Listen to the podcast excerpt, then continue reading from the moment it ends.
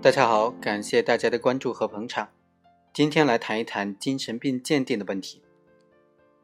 对犯罪嫌疑人进行精神病鉴定，在很多的凶杀案件当中啊，都是非常普遍的采用的一种手段。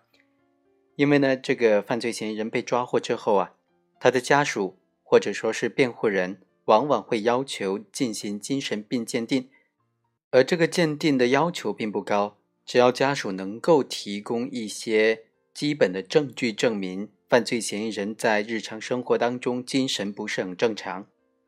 一般来说啊，只要家属或者辩护人提出了这个精神病鉴定的申请，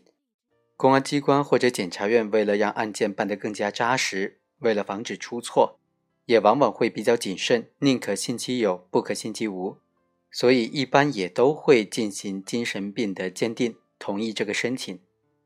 根据刑事诉讼法的规定呢，为了查明案件事实，需要解决案件当中的专门性问题的时候，应当指派聘请有专门知识的人进行鉴定。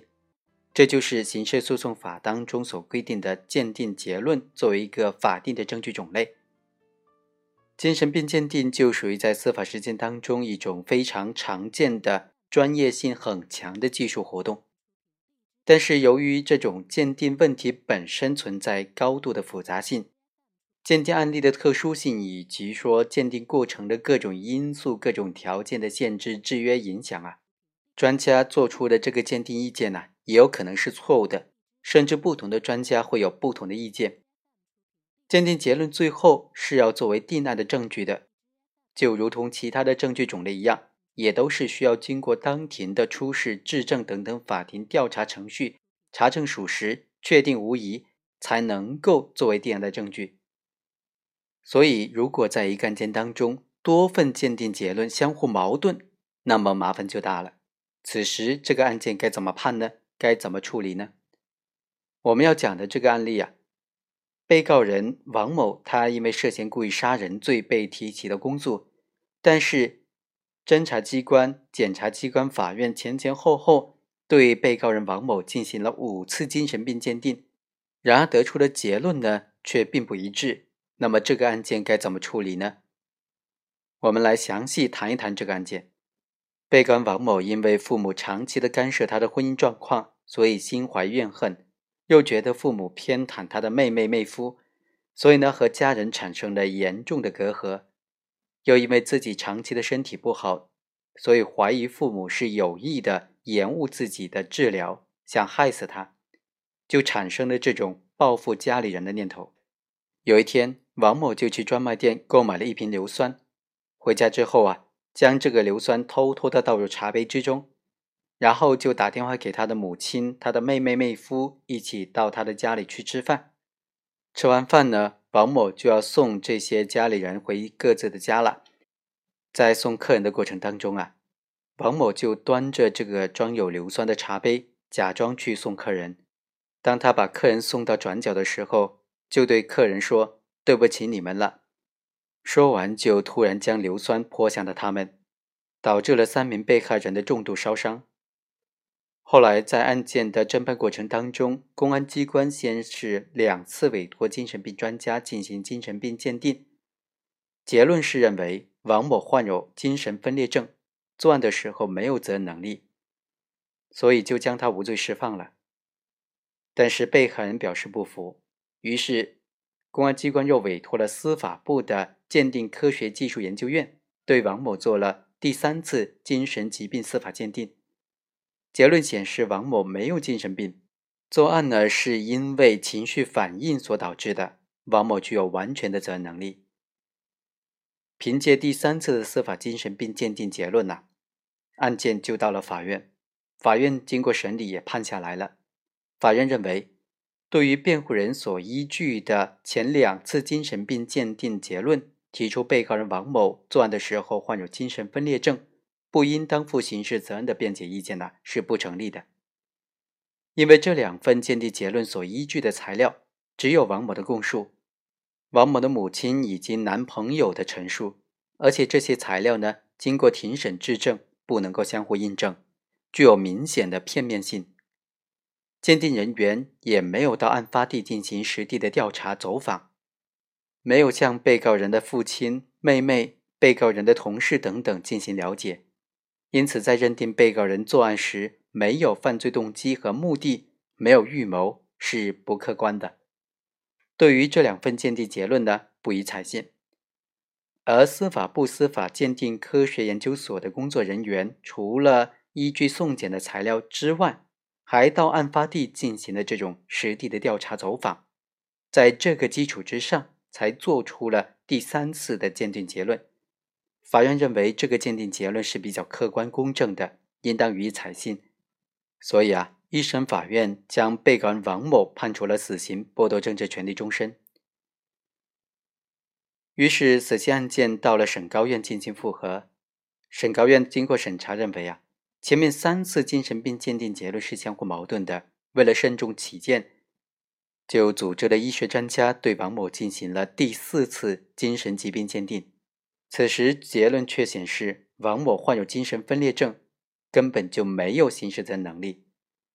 这个时候呢，省高院就不知道对这个案件该怎么处理了。前面四次精神病鉴定结论意见分歧这么大，所以省高院对这个案件根本就不知道怎么处理了。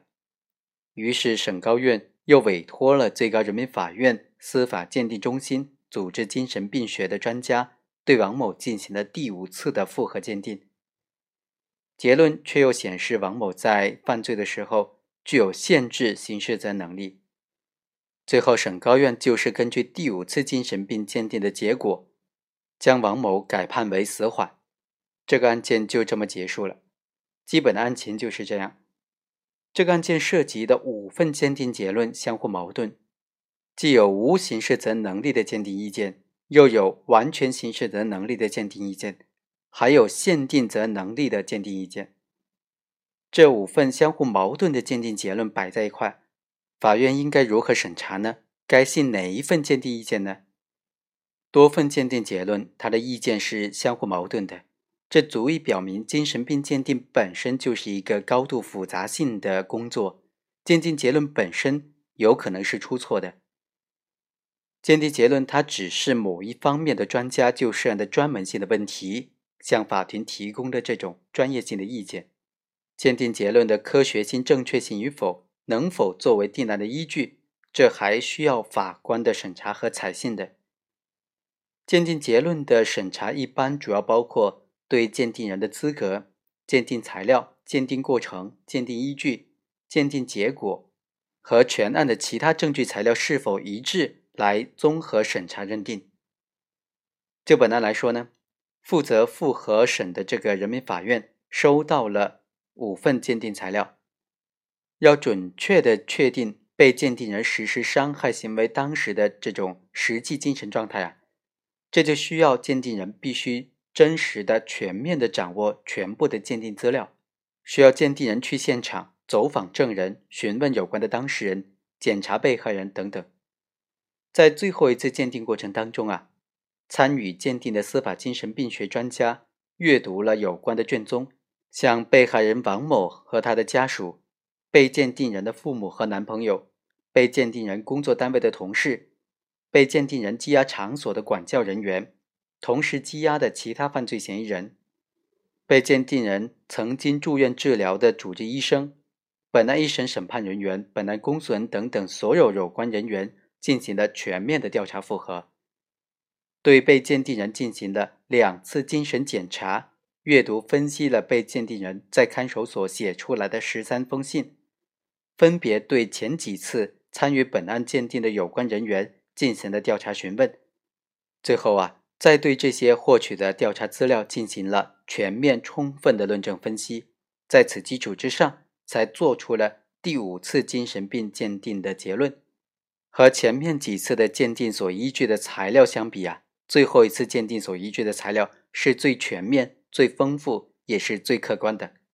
这也是为什么法院最终只采信了最后一次精神病鉴定结论的原因。好，以上就是本期的全部内容，我们下期再会。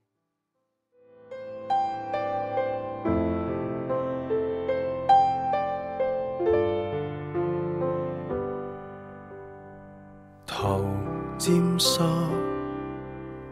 无可避免。